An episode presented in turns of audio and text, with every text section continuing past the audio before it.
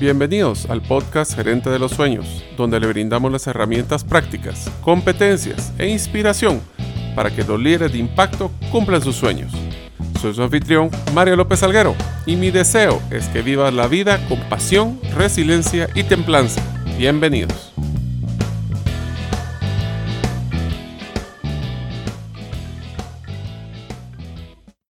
Hola amigos, bienvenidos al episodio número 9 del podcast de Gerente de los Sueños. Mi nombre es Mario López Alguero. Y saben, recientemente me certifiqué como Master Scuba Diver, o el equivalente a tener una cinta negra en el buceo. Deseo agradecerte que nos escuches el día de hoy. Si todavía no eres parte de la comunidad de los sueños, puedes hacerlo suscribiéndote a nuestros correos electrónicos ingresando a la página gerentedelosueños.com o a través de nuestro listado de difusión de WhatsApp enviando tu nombre al más 502 más 502 aquellos que nos escuchan fuera de las fronteras de Guatemala, y el número celular 5017-1018. Repito, 5017-1018. Deseo agradecer al patrocinador institucional del podcast, la Asociación de Gerentes de Guatemala, AGG, donde consideran que uno de los principales problemas que pueden ayudarle a los gerentes es darle herramientas para tener tiempo para lo que es importante, como la familia.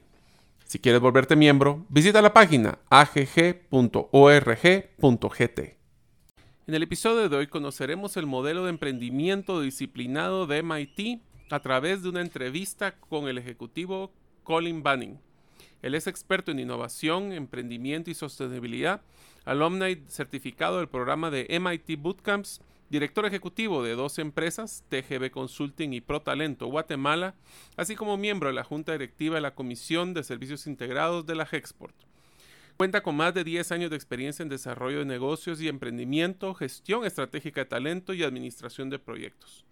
Los tres éxitos que él considera en su carrera fueron la elaboración del caso de estudio sobre la medición de la contribución del sector privado a los ODS Objetivos de Desarrollo Sostenible para la Conferencia de Comercio y Desarrollo de las Naciones Unidas. También la implementación de operaciones en Xerox Corporation en Guatemala, generando más de 800 puestos de trabajo en el país y apoyando en la formación de más de 200 personas entre empresarios, colaboradores, emprendedores, en la formación de programas de emprendimiento e intraemprendimiento.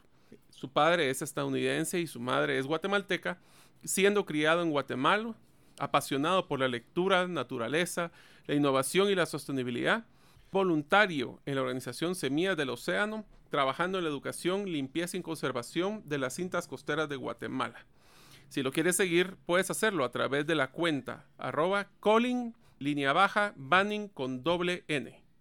Bienvenidos amigos al episodio de Gerente de, los Sueños Podcast. Eh, hoy vamos a tener una oportunidad de poder explorar realmente una iniciativa o una duda que muchas personas en estos momentos de crisis tienen, que es qué tanto o qué debo de hacer para poder emprender o por lo menos si no emprender, por lo menos explorar ideas que pueden ser un emprendimiento en el futuro. Para poder hacer esto vamos a utilizar la metodología de emprendimiento disciplinado de MIT y para esto voy a invitar, bueno, ya invité, está en la línea actualmente Colin Banning, que él es un gran amigo, que se fue a certificar en esta metodología. Así que bienvenido, Colin. Gracias, Mario. Gracias por tenerme acá. Un placer. Pues bueno, Colin, según la metodología vimos que tienen básicamente seis categorías, 24 puntos. Yo creo que no sé si nos va a alcanzar el podcast para poder ver todos, pero quisiera que por favor nos cuentes un poco de cómo la metodología, cómo fue la experiencia, que porque creo que fue en Australia que sacaste esta certificación, ¿correcto? Correcto, era un programa conjunto del MIT, el Instituto Tecnológico Massachusetts, con la Universidad de Tecnología de Queensland en Brisbane, Australia. Excelente programa internacional para emprendimiento. Que básicamente le llaman un bootcamp, ¿verdad? Correcto, es un curso intensivo de siete días, 20 horas al día de trabajo, muy pocas horas de sueño, pero realmente muy gratificante en términos de cómo aprender a emprender, como dice el nombre, de manera disciplinada, de manera sistémica, para validar un modelo de negocio y realmente minimizar las posibilidades del fracaso ante, un, ante una crisis como la que ahora atravesamos, ¿no? Bueno, para contarles un poco, esta metodología fue desarrollada por el director del Centro de Emprendimiento de MIT, el profesor Bill Olet. Eh, es un graduado de Harvard, viene de, de, trabajar en IBM y en otras multinacionales en desarrollo de productos y en desarrollo de modelos de negocio. eh, trabaja mucho con los estudiantes del MIT en el establecimiento de emprendimientos y posteriormente en programas de aceleración, cuando el emprendimiento ya está validado como, como escala. Y para todo esto ha desarrollado esta metodología de 24 pasos basada en muchos otros marcos de referencia. Eh, tenemos el, Blue Ocean Strategy, tenemos la metodología Lean Startup, por mencionarles algunas, que han venido a cintar las bases para que esta metodología eh, pueda ser adaptada a emprendimientos de todo tipo. ¿okay? Aquí tenemos como, como base seis categorías o seis temas clave que son preguntas que un emprendedor debe de conocer eh, íntimamente en relación de crear un producto o un servicio alrededor de la necesidad del cliente. La premisa de la metodología es soluciones reales para gente real. Y por eso empezamos conociendo a nuestro cliente y es el primer paso de la metodología. Colin, una pregunta antes de seguir con la metodología. Eh, claro has estado manejando esta metodología, así como otras que has mencionado. ¿Qué es la diferencia entre este proceso o este modelo con otros que has conocido? Bueno, es muy interesante la manera en cómo el proceso de MIT eh, es una amalgama de los demás procesos. Eh, y las diferencias tangibles es que busca darte herramientas muy prácticas y de corta implementación. Eh, a diferencia de otras metodologías que probablemente es un marco teórico donde la persona que recibe el curso o lee el libro eh, se queda un poco en el aire de no saber cómo implementarlo o aterrizarlo a su realidad. Aquí la, ventaja más importante es de tomar al cliente como el centro de referencia o el norte en la creación del modelo eh, y empatarlo con la idea de negocios validada con esos mismos clientes eh, te permite al emprendedor poder aterrizar mejor el modelo. Eh, en Guatemala hemos tenido muchos casos de éxito. Somos 11 personas certificadas en Guatemala, pero yo lo trabajo mucho con, con la Escuela de Negocios de la Universidad Marroquín, también con mis propios clientes en mi firma de consultoría. Eh, y hemos visto muy buenos avances en términos de que la persona tiene la idea más clara a diferencia de quedarse marcando ocupado, como dicen algunos amigos, de leer un libro o asistir a un curso y no saber cómo aterrizar eso a su propia realidad y a su propio emprendimiento. Excelente. Entonces, la primera pregunta de las seis era, ¿quién es tu cliente? ¿Cuáles son las siguientes preguntas? Luego tenemos qué podemos hacer por el cliente, ya que conocemos a quién nos vamos a dirigir, en qué segmento va a estar, es realmente qué podemos hacer por ellos en función de lo que les decía al principio, ¿no? Resolver problemas reales de gente real. Y al resolver problemas reales de gente real, tenemos que comenzar a pensar cómo compra nuestro cliente y cómo cuantificar una propuesta de valor. ¿Qué quiere decir? Si yo no soy capaz de materializar el valor que le traigo al cliente a través de mi producto, de mi servicio, probablemente mi emprendimiento no vaya a ningún lado. Y tiene mucho que ver también con la estructura del negocio, que es lo que a mí me define. Más allá de la propuesta de valor, si voy a decir mi propuesta de valor es que voy a ser el más barato o voy a ser el que va a entregar más rápido, realmente qué sustenta esa propuesta de valor en la estructura de mi negocio. ¿Cuáles van a ser mis procesos claves? ¿Cuál es mi modelo de atención al cliente? ¿Cómo estoy priorizando yo esa propuesta de valor para poder cumplirla como una promesa hacia el cliente, ¿no? Y a la par de eso, en base a esa propuesta de valor, cómo me diferencio de los competidores y cómo me defiendo de esos competidores con esa estructura que les mencionaba. La siguiente pregunta viene, ¿cómo el cliente me compra? Y si se dan cuenta ahorita, muchas de las compras, y, más ahora, muchas de las compras ya no se hacen en un punto de venta físico, visitando una clienta, una tienda. Generalmente se hace, eh, agarras el celular, te metes a Google y empiezas a buscar. Y con esas palabras claves la gente va a encontrar un producto, va a caer a un sitio web, va a caer a una plataforma y a través de eso empieza a adquirir productos o va a buscar un servicio y en el mismo Google están listados los diferentes proveedores. Puede ser un doctor, puede ser un arquitecto, un abogado, cualquier servicio profesional. Y realmente pensando en esta realidad, ¿cómo el cliente hoy día adquiere nuestro producto? ¿Sí? ¿Será que ir a hacer una venta muy sencilla de que donde yo le vendo al cliente final, o probablemente voy a tener que considerar si le vendo a otras empresas. Y si le vendo a otras empresas, ¿quién es el que toma la decisión, quién influencia la compra y quién me paga? ¿no? Y al poder mapear ese proceso de adquisición, yo puedo tener muy claro cuánto tiempo me toma hacer una venta, número uno, y con quién tengo que hablar en ese proceso de ventas, cuáles son los mensajes claves. Y partiendo o sea, que esta metodología, Colin, tal vez no solo está aplicando para cuando vamos a empezar una nueva idea y lo queremos pues diseñar en un modelo de negocio, sino que inclusive ahorita con el modelo de crisis y los cambios que se están dando a razón del coronavirus, la verdad es que esto es un ejercicio que valdría la pena que cualquier empresario hiciera como para poder readecuar su modelo de negocio actual a nuevas tendencias de modelos de consumidores y a nuevas realidades. Correcto, así es. Y realmente es un ejercicio de introspección y, me llama mucho la atención tu comentario, Mario, porque justo ayer hablábamos con mi socio de eso eh, y, hablaba cómo tenemos que reinventar la empresa a raíz de toda esta transformación tan abrupta que el coronavirus ha venido a, traer al mundo, ¿no? Y, y, es una realidad no solo para Guatemala, sino a nivel mundial. Y esta metodología realmente nos da esos, esos, esos pasos, ¿sí? Esos 24 pasos para poder nosotros eh, en un modelo de intraemprendimiento, si tenemos una empresa que ya existe y queremos redefinir una nueva unidad de negocios, queremos probablemente rediseñar o reinventar la empresa a una realidad que desconocemos eh, y necesitamos una herramienta, una armadura que nos permita salir al campo de batalla, defendernos, investigar el mercado, conocer cómo el cliente hoy día a raíz de todos estos cambios va a reaccionar, va a comprar, cómo va a priorizar ¿sí? esas decisiones de compra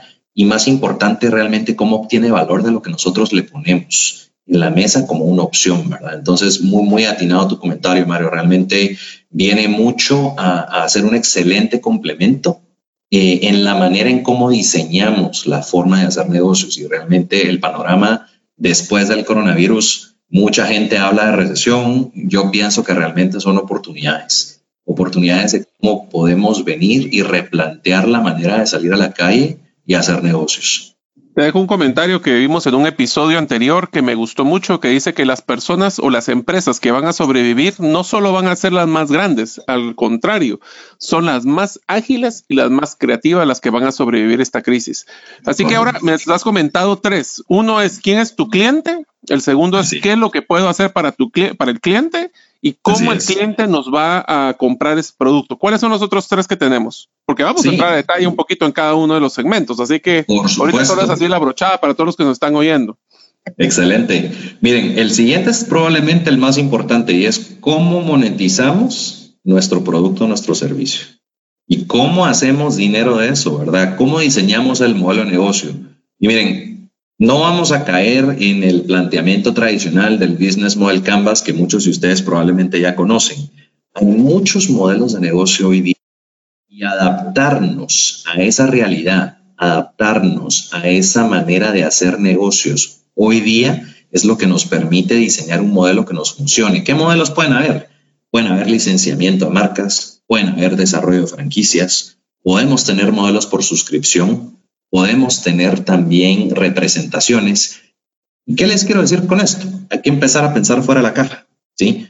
Hace 20 años era impensable que alguien dijera voy a plantear un modelo donde la persona me va a pagar una tarifa mensual a cambio de tener acceso a música ilimitada desde cualquier lugar. Y hoy día vimos Spotify, podemos ver plataformas como Deezer, entre otras, que están manejando el modelo del streaming. Netflix es un claro ejemplo de esos nuevos modelos disruptivos de negocio que han venido para quedarse. Eh, tenemos otros modelos de economía colaborativa, por ejemplo, Airbnb, tenemos Uber, ¿sí? Que era impensable decir hace 20 años, bueno, eh, voy a poner mi carro en el tiempo ocioso que tengo a generar un ingreso extra por darle jalón a otra persona. Y hoy día el concepto de Uber nace de esa manera, ¿verdad? Obviamente vemos que hay mil formas de hacerlo, pero eh, en un inicio, estas ideas que en algún momento tildaron a las personas de locos, yo tuve un mentor que me decía algo, el mundo está hecho, está hecho de ideas de locos, así que si ya te dijeron loco, vas por buen camino, porque estamos buscando esos innovadores, esos disruptores, es un, es un modelo de innovación abierta, de innovación basada en el usuario de lo que la persona está buscando. Entonces, diseñar ese modelo de negocio, ¿sí? Va a ser el corazón del emprendimiento. ¿Cómo yo realmente puedo generar plata? Y puedo definir un precio, ¿sí? Pensando en el valor que la persona percibe de mi servicio, ¿sí? ¿Cuál va a ser realmente mi modelo de adquisición de clientes? Tenemos dos conceptos importantes en la parte de cómo hacer eh, dinero del producto y el primero es el cálculo de lo que llaman el valor del cliente en el tiempo. En inglés se llama lifetime value y esto viene de la metodología de, Eric Rice, del, del, método Lean Startup. Y luego la siguiente métrica va a ser cuánto me cuesta adquirir un cliente. Y el negocio es bueno sabiendo de que si el valor del cliente en el tiempo, que quiere decir cuánto dinero el cliente me produce, ¿sí? En toda la vida útil, en toda su vida de consumo, debería de ser tres veces o más el dinero que me costó adquirirlo. ¿Cuánto tuve que invertir en publicidad, en ventas, en comisiones, en promociones, etcétera? ¿no? Entonces, cómo hacer dinero del producto viene mucho alrededor de eso. ¿Qué modelo estoy eligiendo para salir al mercado a vender? Voy a hacerlo por suscripción, por franquicia, un modelo tradicional, por licenciamiento, etcétera. ¿Cómo defino mi precio? En base al valor de lo que el cliente percibe de mi empresa. Ya veo que este es uno de los principales. ¿Por qué no seguimos con los otros dos y empezamos a entrarle a cada uno así con, porque cada uno tiene como entre tres a nueve diferentes puntos. Más o menos. Así es. Bueno, ¿por qué no nos comentar los siguientes dos y ya entramos a la primera que es quién es el cliente? por supuesto. ¿Cómo diseñamos nuestro producto? Es lo siguiente. miren qué interesante, porque esto no fue por donde empezó el modelo. Y generalmente las personas comienzan pensando, bueno, voy a tener este producto y voy a ver si pega. Aquí es al revés. Aquí tengo que empezar. ¿Qué problemas tiene la gente? ¿Qué gente tiene ese problema y cómo resuelvo yo ese problema? ¿Cómo le voy a entrar a esa persona y cómo hago plata? Para luego empezar a pensar cómo diseño un producto. Y saber cuáles van a ser ¿sí? esos supuestos clave que me van a ayudar a mí a empezar a probar si el producto funciona o no. Y entra otro concepto interesante que se llama producto mínimo viable. ¿sí? Y definitivamente el último paso, que es la guinda en el pastel, es cómo el negocio escala, cómo crece el negocio. Ya una vez que tenemos definido cuál es el mercado que vamos a atacar, qué exactamente podemos hacer por ellos, cómo nos compran, cómo hacemos plata y qué necesitan de un producto para poder suplir esas necesidades, empezamos a pensar en cómo replicar el negocio. Y aquí hay un concepto interesante. Eh, en, inglés se llama el beachhead market, que es como una playa. Y en la Segunda Guerra Mundial, algunos que han leído libros de historia recordarán que cuando los aliados tomaban un territorio, conquistaban una playa y se asentaban en esa playa al momento de conquistarla y de tener asegurado el territorio, comenzaba la avanzada a otros territorios. Y aquí piensan en esos territorios como en sus mercados. Empezamos con un nicho, conquistamos el nicho, nos volvemos expertos y usamos ese nicho para estratégicamente entrar en otros nichos, ¿sí? Y es donde comienza el modelo de escalabilidad del negocio, ¿no? ¿Cuáles esos son mercados de seguimiento que tenemos que empezar a conquistar y sobre todo cómo hacemos un plan de desarrollo de productos?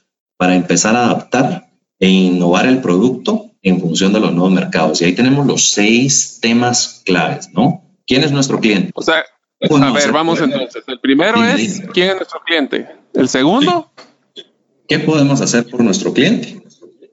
Tercero, ¿cómo el cliente compra mis productos? Ok, ¿y el cuarto, el quinto y sexto? Cuarto, ¿cómo hacemos dinero de nuestro producto? El quinto, ¿cómo diseñamos y construimos el producto. Y el sexto, finalmente, cómo escala el negocio. Es interesante el último, ¿verdad? Porque usualmente estamos pensando nada más en el producto, en la necesidad, pero rara vez pensamos, ok, y esto va a depender todo de mí, y entonces eh, eso va a ser una, nosotros nos volvemos cuello de botella a veces del crecimiento de nuestros emprendimientos. Bueno, empecemos con el primero, que tiene seis puntos. ¿Quién es nuestro cliente? O, o cuál, desde ahí se empieza, ¿no? Sí, empecemos por ahí. Mira, ¿quién okay, es? a los seis puntos, subpuntos de esta de primera pregunta. Por supuesto. Mira, ¿quién es nuestro cliente? Comienza con varios temas claves. El primero es el famoso segmento de mercado. ¿Quién va a ser ese segmento clave? ¿En qué industria nos vamos a mover? De esa segmentación te voy a dar un ejemplo. Nos vamos a agarrar a un sector médico. Tenemos el sector de servicios de cuidado de salud y tenemos una industria inmensa. Tenemos aseguradoras, hospitales, clínicas pequeñas, clínicas de especialidad, proveedores médicos de cualquier, de cualquier tipo. Y resulta que mi emprendimiento de pronto va a ser un software para administración de clínica. Yo me di cuenta que alguien necesitaba un software de administración de clínica. Bueno, yo entonces voy a descartar hospitales y voy a descartar aseguradoras y voy a descartar casas médicas y me voy a quedar con las clínicas y empiezo la segmentación. Y eso nos lleva al siguiente punto. ¿Se recuerdan del Beachhead Market, de la playa, no? Empezamos a seleccionar cuál va a ser esa playa que vamos a conquistar. Ya sabiendo que van a ser pequeñas clínicas, bueno, ¿qué especialidad voy a tomar? Voy a tomar cardiólogos, voy a tomar cirujanos plásticos, voy a tomar dentistas, voy a tomar gastroenterólogos. Bueno, Resulta que los dentistas tienen una población bastante amplia y luego resulta que también los cirujanos plásticos tienen una población bastante amplia. Tengo que empezar a ver, bueno, cuál de esos mercados de seguimiento va a ser ¿sí? el que voy a tomar en cuenta. ¿Qué condiciones definen ese mercado? ¿sí? Que todos compren productos similares. Importantísimo eso que creemos audiencias, las famosas audiencias similares que tengan un proceso de venta similar. ¿Cómo le puedo llegar yo a ese cliente y que no sea tan disparejo de cómo le voy a llegar a otro, ¿no? Que creemos consistencia, se recuerdan de ese enfoque sistémico que les decía al principio, ¿no? Y que definitivamente tengamos la posibilidad de que hayan esas recomendaciones entre ese nicho de mercado, que entre ellos se hablen y nos puedan recomendar, que al final va a ser una buena publicidad, ¿ok? Ahora, empecemos a pensar como el cliente. ¿Quién es nuestro cliente? Involucra hacer un perfil, ¿sí? Vamos a definir un perfil con no solamente, bueno, va a ser un hombre de 25 a 55 años, porque dentro de eso entramos cualquier mortal, mi persona e inclusive Mark Zuckerberg. Somos hombres de 25 a 55 años. Y créanme, Colin Banning y Mark Zuckerberg tienen muy diferentes perfiles. Entonces tenemos que pensar más allá. Y hay un factor importantísimo. ¿Cuáles son los psicográficos de ese perfil? ¿Cómo piensa mi cliente? ¿Cómo piensa ese mercado objetivo? O sea, es ponerse los zapatos del cliente, básicamente, ¿no? Exactamente. ¿Cómo piensa? ¿Qué le preocupa? ¿Cómo compra? ¿Qué marcas prefiere? ¿Sí? ¿A qué lugares eh, frecuenta.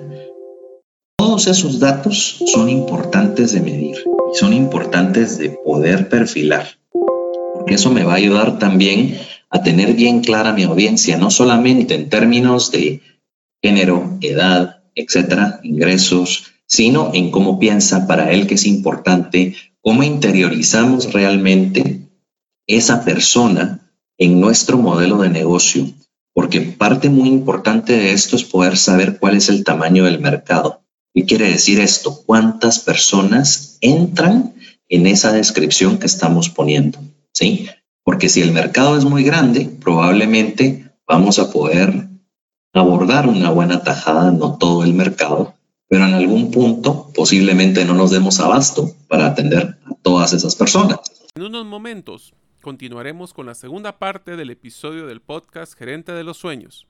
¿Sabías que ahora en la página gerentedelosueños.com encontrarás una nueva sección que hemos llamado Manejo de Crisis, que incluye artículos, episodios de otros podcasts y guías que te servirán para sobrepasar cualquier crisis, como la del coronavirus? Un ejemplo es el episodio número 91 del programa Trascendencia Financiera, del cual tengo el honor de ser el coanfitrión. En este episodio, que es parte de una serie que se llama Antes de Emprender, habla de cómo validar el plan de negocios que estamos diseñando.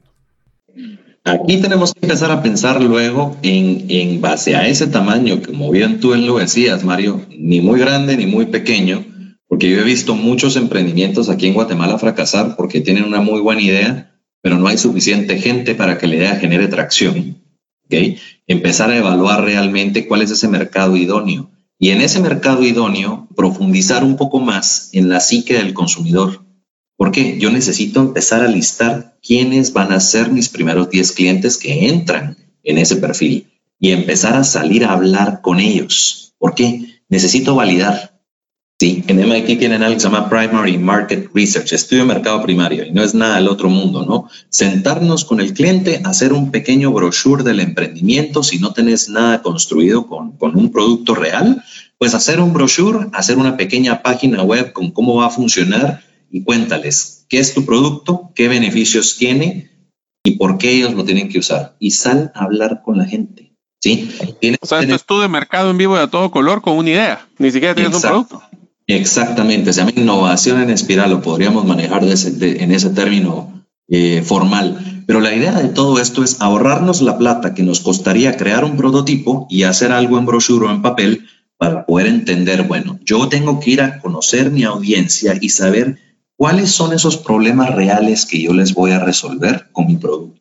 Entender dónde le encuentran valor, cómo lo comprarían, ¿Qué problemas le resuelven? ¿Para qué más lo usarían? ¿Qué no les gusta? ¿Qué sí les gusta? Entender y meterse verdaderamente en la cabeza del cliente, porque de ahí parte el siguiente tema. Ya que identificamos quién es nuestro cliente, cómo piensa, cómo le puede encontrar valor a las ideas que yo le voy a proponer, tengo que empezar a entender y a meterme en su cabeza para saber cómo compra. Y aquí es donde viene qué es lo que yo puedo hacer por mi cliente, que es el siguiente tema.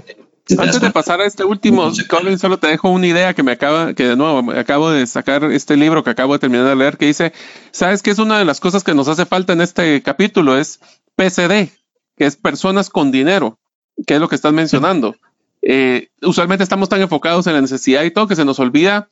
Eh, eh, hablaba esta persona que estaba vendiendo, es como que yo estuviera vendiéndole a las personas que necesitan créditos porque están con toda su línea de créditos topadas. O sea, obviamente son personas que no tienen el dinero, aunque tengan la necesidad, puedes tener la intención y no lo logras. Así que eh, es, esta de la parte de entender tu cliente es, es cambiar la mentalidad de que estás em, empezando con una idea y un producto a uno de empezar quién es el cliente y cuál es su necesidad. Ahora entremos al segundo entonces, que es cómo el cliente eh, ¿Qué puedes hacer tú por el cliente? ¿Qué puedo hacer yo por el cliente? Y miren, acá lo primero, siguiendo la línea de lo anterior, metiéndonos en la cabeza, es construir lo que llamaríamos un caso de uso. ¿Cuál es el ciclo de vida de mi cliente? ¿Qué quiere decir esto? Cuando el cliente se da cuenta que necesita lo que yo tengo, hasta todo el recorrido, ¿sí? Le llaman el recorrido o el camino del cliente o la ruta del cliente, hasta que el cliente desecha mi producto o ya no lo usa más.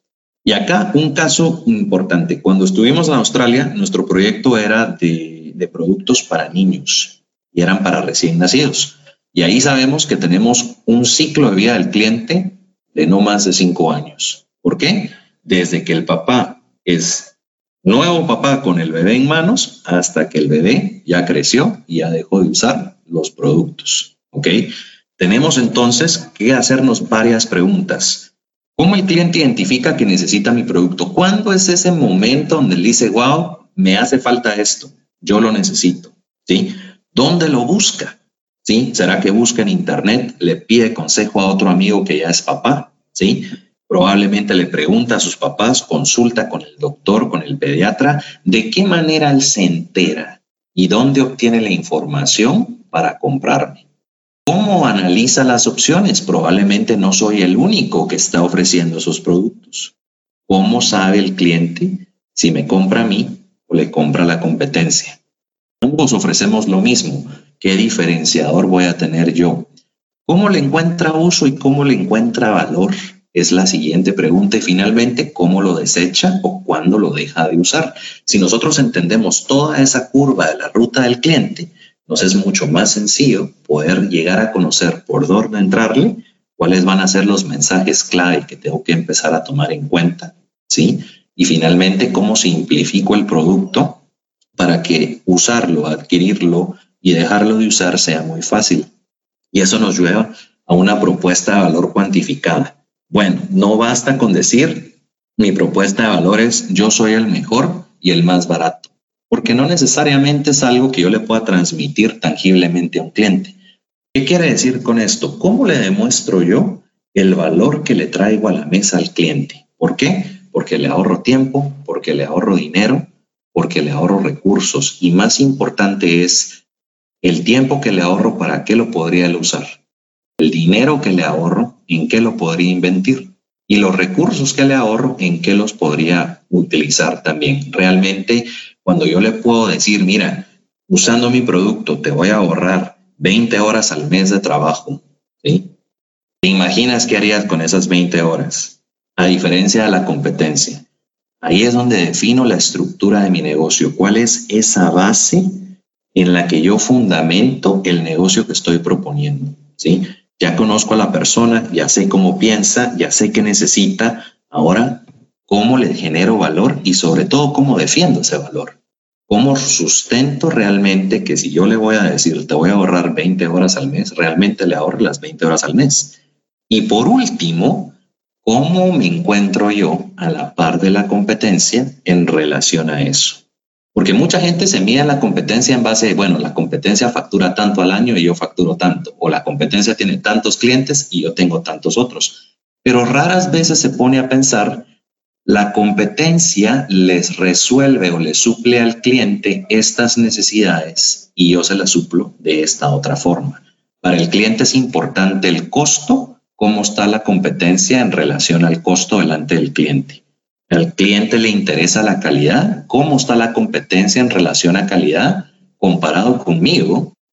Y aquí es donde yo vengo y obtengo obviamente algo muy tangible en función de cómo realmente puedo yo saber cómo estoy a la par de la competencia delante de quien verdaderamente importa. No el financiero, no el gerente, sino el cliente. O sea que en pocas palabras estamos enfocándonos en cómo es la percepción de valor del cliente, el ciclo de compra, y aquí hoy voy a entrar, el libro pues tuve la oportunidad de leerlo, y hay una parte que me encantó, que es, a veces no nos damos cuenta de que hay mm, pues varias personas involucradas en el proceso de compra el ciclo de, compra de un cliente puede venir desde que lo presentamos al, que lo va a usar, pero también está la persona que lo va a comprar, hasta personas que son influenciadores de la decisión que ni siquiera tienen, no, es que no tengan nada que ver, pero tienen poder de influencia en la compra final. Y a veces pensamos de que es solo una persona con la que tengo que ir a hablar, ¿verdad? Entonces, eso nos genera una, una diferencia. Entonces, cuando hablamos de qué podemos hacer por el cliente, estabas hablando del ciclo de uso del cliente, que eso es bien importante. Eso es uno de los capítulos que más me gustó. Hacer unas especificaciones generales del producto, eh, definir cómo, o sea, si alguien lo va a comprar, cómo va a ser ese proceso de evaluación de, de, de valor, o sea, el retorno a la inversión, diría yo. No sé qué pensás. Sí, el retorno a la inversión o, o el ahorro a largo plazo Ok, y ahí hablabas de cuál es tu diferenciador. Aquí hablan de, me encanta, el, en inglés dicen Unique Value Proposition o la propuesta única de valor, donde va a decir el cliente, ah, ok, tengo un problema de, eh, pues, tema de, de, un bebé y hace que el emprendimiento de Colin es el lugar donde puedo solucionar ese problema. Y ahora, entonces, ¿cómo, ¿por qué no entramos a la tercera, que es cómo el cliente va a comprarte?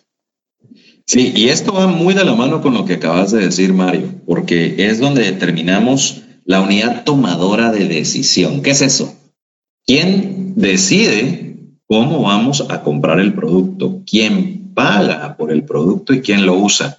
El ejemplo de los bebés. Vamos a tener una aplicación móvil para vamos a vender un tipo innovador de pañales, vamos a tener un nuevo tipo de comida para bebé. ¿Quién es el usuario? Y quién es el cliente. Son conceptos distintos y determinar quién es el tomador de decisiones es importante. ¿Por qué? Porque el usuario en este caso, si fuera comida para bebés, ¿sí? El usuario es el bebé. El bebé se la come. ¿Quién es el cliente? Son los padres. ¿Quién es el que paga? ¿Sí? Papá o mamá, dependiendo quién maneje la plata, probablemente va a ser la mamá. ¿Qué sucede acá? Si al usuario no le gusta el producto, viene el bebé y esto es una publicidad maravillosa, un nuevo tipo de comida, es orgánico, es saludable, especial para bebés recién nacidos. La mamá viene, lo mira, lo compra y dice, vamos a probarlo. Y resulta que el niño no se lo come. Sí, generaste una venta. Tuviste esa compra de, de esa persona una sola vez, pero el que verdaderamente importa, que es el usuario, nunca en su vida va a tocar esa comida entonces no te van a seguir comprando. Entonces es importante saber qué tenemos que manejar en cada uno de esos miembros de esa unidad tomadora de decisión. ¿okay? El que lo usa, ¿Quién le encuentra valor? El bebé se come la comida, la comida es deliciosa, es nutritiva, le gusta y pide más. La mamá va a decir, esto le gustó, voy a seguir comprando. ¿Okay? La mamá va a hacer el súper, va a la estantería, mira tu producto y lo adquiere. Y el papá va a ser el que va a estar proveyendo el recurso. Probablemente la mamá pueda ser la que provee el recurso que el papá compra. En estos, en estos tiempos ya no, ya no se sabe, pero realmente lo que importa aquí es tomar en cuenta el que paga, el que compra, ¿sí? luego el que decide y el que verdaderamente es tu cliente y el que lo usa.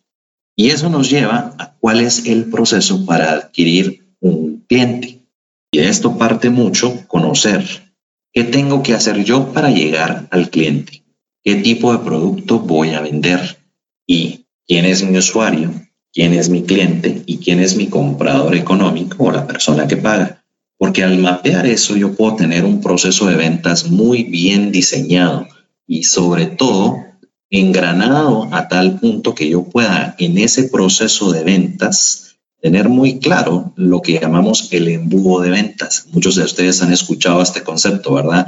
Alguien que es un sospechoso, que está viendo la publicidad, que se metió a Google, que está buscando una solución, alguien que ya visitó tu página web, está viendo tu producto, alguien que ya vio tu producto en una góndola, vio la publicidad que escuchaba en la radio, en la televisión, y empieza a considerar comprarte, alguien que ya es un prospecto calificado, alguien que ya tiene muy claro, bueno, esto lo necesito, me gusta, lo voy a probar, ya tiene una cotización en mano y tú ya te reuniste con él, y luego finalmente cómo se convierte a un cliente. Entonces, al mapear ese proceso de ventas y ese proceso de adquisición de clientes, estamos considerando no solamente quién lo usa, sino quién lo paga y quién decide o influencia la compra. Entonces, al tener esto claro, cada uno de nosotros tiene elementos importantes que tomar en cuenta. ¿Qué tengo que hacer para el usuario? ¿Qué tengo que hacer para satisfacer al usuario y para darle un producto que no solamente le sirva, sino que le genera valor. ¿Qué tengo que hacer con el cliente, con el que influencia la compra? ¿Sí? ¿Será el mismo que el usuario? ¿Será otra persona? ¿Qué le voy a ofrecer a esta persona? ¿Qué argumentos le voy a dar donde le encuentra valor? Y finalmente, Entonces, si ya logramos encontrar el producto, bueno, no hemos llegado al producto, pero hemos encontrado la necesidad, hemos encontrado el ciclo, encontramos el proveedor. Ahora tengo el punto número cuatro. ¿Y ahora cómo hago dinero con eso? Sí, bueno, empezamos a ver el modelo de negocios. Y esto es muy importante. Cuando nosotros empezamos a validar la segmentación y a pensar en quién es nuestro cliente, nosotros ya tenemos una idea de negocio en mente. Y esa idea es la que tenemos que validar contra el quién es nuestro cliente y qué puedo hacer con él. Y al tener bien claro quién es nuestro cliente y qué puedo hacer con él, definitivamente me voy a cómo me compra. Pero ahora viene cómo hago dinero. Y viene lo más importante, diseñar ese modelo de negocios. ¿sí? Yo les mencionaba antes que hay diferentes opciones de modelo de negocios y aquí no se trata de reinventar el agua azucarada. Ya tenemos modelos de negocios que funcionan. Les pongo el ejemplo de la plataforma por suscripción, les pongo el ejemplo, por ejemplo, de las franquicias. ¿sí? Yo elijo cuál es el modelo de negocio más apto para lo que yo quiero hacer con esta idea que estoy masticando y que estoy validando. ¿sí? irá a ser mi modelo de negocio un esquema tradicional donde yo necesito tener un kiosquito o un punto de venta físico o de pronto voy a estar considerando hacer un producto digital y necesito hacer un modelo replicable y lo voy a hacer en base a suscripción. Voy a cobrar una tarifa mensual y ahí voy a empezar a generar tracción. Y esa es la parte importante para poder definir el modelo de negocio per se. ¿sí? ¿Qué tenemos que tomar en cuenta para el tema del modelo de negocio? ¿Sí? Lo primero, en el modelo de negocio la decisión es importante es dónde vamos a invertir tiempo enfocándonos. Las decisiones que vamos a hacer van a tener ese impacto en qué tan rentable es el negocio y cómo puedo medirlo. ¿Se recuerdan lo que les decía de el valor del cliente en el tiempo, el costo de adquisición, ¿verdad? Cuando yo defino el modelo de negocio es posible, ¿sí? Tener muy claro que si voy a hacer un modelo por suscripción, voy a tener que pautar en redes sociales, voy a tener que tener una campaña muy agresiva en términos digitales, pero si voy a vender la comida del bebé, tengo que irme por otros canales de venta. Entonces tengo que empezar a considerar dónde lo voy a vender y por eso es que empezamos a ver en el tema anterior cómo el cliente compra el producto. Porque al saber cómo compra el producto yo puedo definir, ¿será que ir a ser mejor venderlo por internet o irá a ser mejor tener una tienda? ¿Por qué? Porque para este tipo de producto el que compra, el que lo usa y el que paga van acá. ¿Ok? Y al definir ese modelo empiezo a ver el precio. Y miren, para el precio hay mil estrategias. Pueden hacer una prueba de, de testeo de AB que le llaman, poner dos diferentes precios para el mismo producto en distintos lugares y empezar a ver cuál funciona mejor. Pero más importante todavía, primero no vender, obviamente, bajo el costo, lógica de negocio, ¿no? Pero luego empezar a ver también dónde el cliente encontró el valor y qué tanto valor encontró. Se recuerdan que mucho de cuantificar la propuesta de valor venía en, bueno, si le ahorro plata o le ahorro tiempo, el ahorrarle tiempo significa plata también. ¿sí? Cuando yo defino un precio, tiene que ir en función del valor que yo le genero, porque si no, no es negocio. ¿Qué les quiero decir con esto? Si yo al cliente le ahorro mil quetzales, ¿sí? Para el cliente va a ser buen negocio pagarme 200. Pero si yo al cliente le ahorro mil y le estoy vendiendo en 1500, probablemente no va a ser tan buen negocio. Entonces, al momento de cuantificar esa propuesta de valor y tener muy claro lo que yo le ahorro al cliente con mi propuesta, con mi emprendimiento, con mi producto, con mi servicio, ¿sí? También voy a tener muy claro qué tanto puedo cobrar, ¿sí? Y partiendo de eso, puedo definir un marco de referencia al precio. Uno de los temas que me gustaría que ampliáramos, porque se nos está quedando un poquito corto el tiempo, es eh, cómo es que uno evalúa el valor del tiempo, del lifetime value o, el, la, y la diferencia, o sea, el valor de, de, un cliente en el tiempo y el costo de adquisición de un cliente. ¿Por qué no nos menciona rápidamente estos dos conceptos? Sí, por supuesto. Miren, para calcular el valor del cliente en el, en, en el tiempo, obviamente es muy importante tener muy presente el caso de uso. ¿Qué tanto tiempo el cliente nos puede usar? ¿Sí? Y luego de eso, tener muy claro también hasta dónde el cliente aguanta. ¿Ok? ¿Qué les quiero decir con esto? En el ejemplo de, los productos de bebé, yo sé que mi nicho de mercado, ese beachhead market que elegí, van a ser los bebés entre 0 y 3 años. Yo sé entonces que tengo 3 años de tiempo de vida útil en ese ciclo de vida del cliente. Durante esos 3 años, ¿qué tan frecuente va a ser la compra? ¿Sí? Y ahí empiezo a calcular el valor del cliente en el tiempo. Ese único cliente, si me comprara por esos 3 años que yo sé que es el, mi ventana de oportunidad para venderle, cuánto representa cada cliente durante esos tres años. Y ahí vas a tener el valor del cliente en el tiempo. ¿Cuánto dinero te representa ese cliente en el tiempo durante todo el tiempo en que ese cliente es tu sujeto o tu mercado objetivo? Número uno. ¿okay? Partiendo de eso, sabemos en base al modelo que elegimos, si es por suscripción, mes a mes, cuánto va a ser. Si es un modelo de consumo, cada cuánto voy a rotar y obviamente cuánto voy a tener de ingresos por esas rotaciones y así definir el valor del cliente. Ahora, para el costo de adquisición es muy importante poder medir también los costos que nos toma vender el producto. ¿Cuánto estoy invirtiendo en publicidad?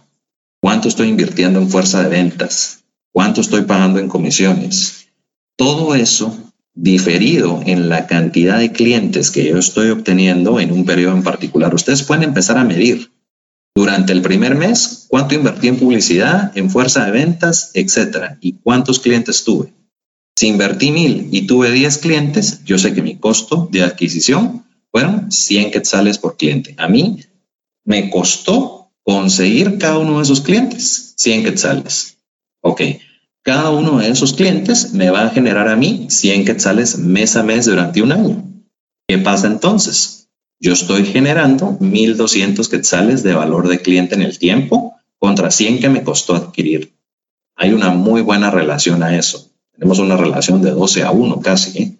Y ahí es donde empezamos a determinar, ok, sí, sí estoy haciendo plata con esto, porque solamente me costó 100 conseguirlo y me está rentando 1.200 en todo el periodo de vida. Realmente yo le gané a ese cliente 1.100 quetzales. Y ahí es donde empezamos a, a determinar el modelo es bueno, ¿sí? Si probablemente el valor del cliente no va a ser tan bueno, tengo que reevaluar el modelo. Y aquí es donde esto se vuelve interesante, porque no está escrito en piedra. Si en alguno de los pasos del modelo nos tenemos que regresar a otro y refinar, pivotear, redefinir, probablemente lo tenemos que hacer. Y luego entramos a la parte de diseño producto. Ok, y en tres, eh, con el tiempo que nos queda, ¿por qué no aprovechamos a hablar de los siguientes dos eh, detalles? El de cómo diseñar el producto y cómo lo escalamos. Magnífico. Mira, en la parte del diseño producto es muy importante que ya una vez que nosotros validamos lo que le damos al cliente, el valor que obtiene y ahora cómo hacemos plata, realmente empezamos a tomar en cuenta ese producto mínimo viable. ¿sí? ¿Qué es lo que vamos a hacer ahí? Ya validamos, ¿se acuerdan en brochure todo lo que el cliente está tomando en cuenta para poder obtener nuestro producto? ¿Dónde le encuentra valor? Y sobre todo, ¿ok? ¿Cómo nos va a comprar? Sobre eso tenemos ya que empezar a construir. Tenemos que saber cuáles son esos supuestos, probar los supuestos, salir a hablar con el cliente nuevamente, mostrarle el producto y hacer el testeo. Probablemente algunos usen el focus group, otros usen entrevistas personales, algunos hagan pruebas de producto y empiezan a validar esos supuestos para tener retroalimentación del cliente e ir mejorando el producto. Al final se trata de demostrar que hay una oportunidad porque hay personas que les gusta el producto y que lo compran, ¿sí? que están satisfechos con el servicio y que lo utilizan. Y finalmente, eso nos da la pauta para poder venir y escalar. Al momento de tener bien claro a quién le vendo, qué hago por él, cómo hago plata y trasladar todo eso a un requerimiento, a un nuevo producto, empiezo un plan de escalabilidad, empiezo a calcular bueno, ¿cuáles van a ser esos nuevos mercados que voy a conquistar? ¿Y por qué era importante lo que decías, Mario, de tener en mente esto, los nuevos mercados? Porque si yo en el proceso de diseñar mi producto y de diseñar mi servicio estoy pensando que voy a crecer, porque nadie se mete a hacer un negocio para estar uno o dos años, la idea es crecer y expandirse, ¿sí? Yo tengo que empezar a pensar también en que estratégicamente cuando diseñe el producto, y por eso estoy hablando de esto ahora, ¿sí?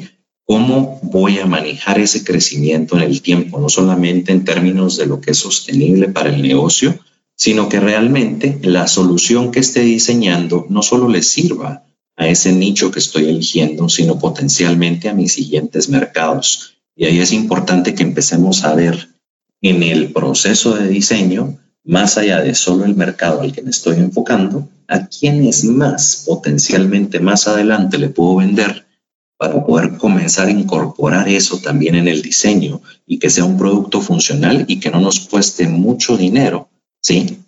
Cambiarlo constantemente a medida que el negocio crece. Pues eh, al final yo creo que un, pues, desde que yo empecé con algunos de los emprendimientos, creo que uno empieza más pensando a cómo poder ganar ese primer quetzal o dólar y después, o sea, ya en el camino, como cuando ya el modelo lo hemos probado, empezamos a hablar de escalabilidad. El problema de con esto es de que ya para ese momento ya perdimos muchas oportunidades y hasta perdimos a veces la oportunidad para poder crecer, porque significaría un costo de rediseño del producto para poder escalarlo, especialmente hablemos de regionalizarlo, ¿verdad? Así es. Y realmente yendo más allá de lo que es solo lo mínimo viable, realmente cómo vamos a diseñarlo, ¿sí? En función de cómo queremos crecer más adelante, ¿verdad? Y cuáles van a ser esos próximos mercados. Teniendo eso en mente, justo lo que tú decías, Mario, poder ganar tiempo y recursos y no perder esas oportunidades. Excelente, Colin. Eh, una pregunta final para antes de cerrar el capítulo del episodio del día de hoy. Eh, después de haber pasado por el bootcamp con MIT, ¿cuál sería la recomendación de este modelo que aprendiste que le podrías dar a las personas que están pensando, bueno, sería bueno que ahorita, dependiendo de cómo va a estar la situación, posiblemente el trabajo donde me encuentro ahorita puede ser que esté o que no, y tal vez es el momento idóneo para poder emprender. ¿Qué es lo que le dirías así en un minuto?